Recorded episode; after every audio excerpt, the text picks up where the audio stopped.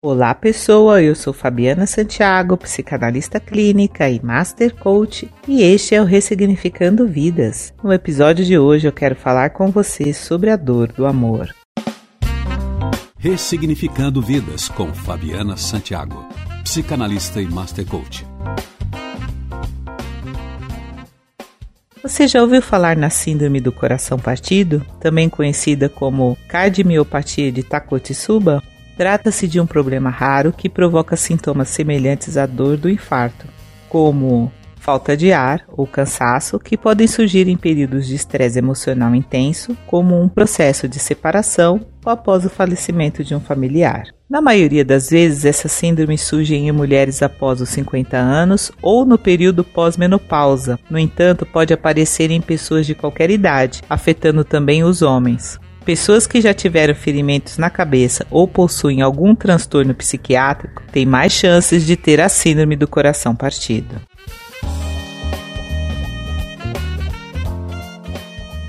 A síndrome do coração partido normalmente é considerada uma doença psicológica. Porém, exames realizados em pessoas que tiveram esta doença mostram que o ventrículo esquerdo, que é uma parte do coração, não bombeia o sangue corretamente, prejudicando o funcionamento deste órgão. Entretanto, esta síndrome tem cura pelo uso de medicamentos que ajudam a regular a atividade do coração.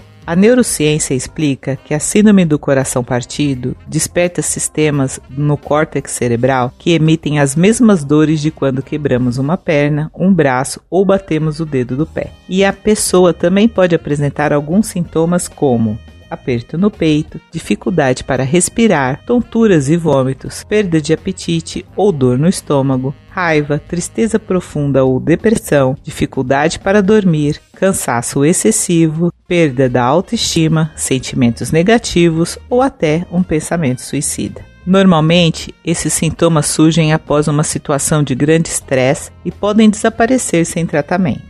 No entanto, caso a dor no peito seja muito forte ou a pessoa tenha uma dificuldade para respirar, é recomendado ir ao pronto-socorro para fazer exames, como eletrocardiograma e exames de sangue, para avaliar o funcionamento do coração.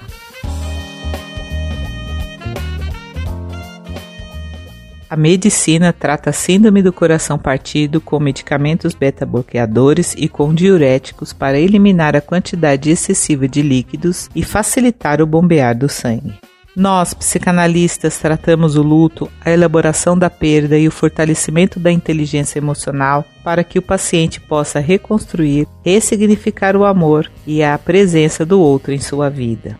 A dependência emocional é uma das principais fontes do sentimento de vazio que o outro deixa quando por algum motivo vai embora de nossas vidas. Eu mesma já vivi essa experiência de muita dor. Por sorte, pude entender o meu processo, crescer com ele e enxergar outras possibilidades. O que é importante aqui é dizer que cada pessoa tem o seu modo de ser e de sentir o amor, as perdas, as conquistas, e o que podemos fazer é respeitar o lugar de fala da dor do outro. A empatia, além de ouvir tudo que é dito, também sabe respeitar o tempo e os silêncios. Obrigada por esses instantes. Um beijo da coach e até a próxima.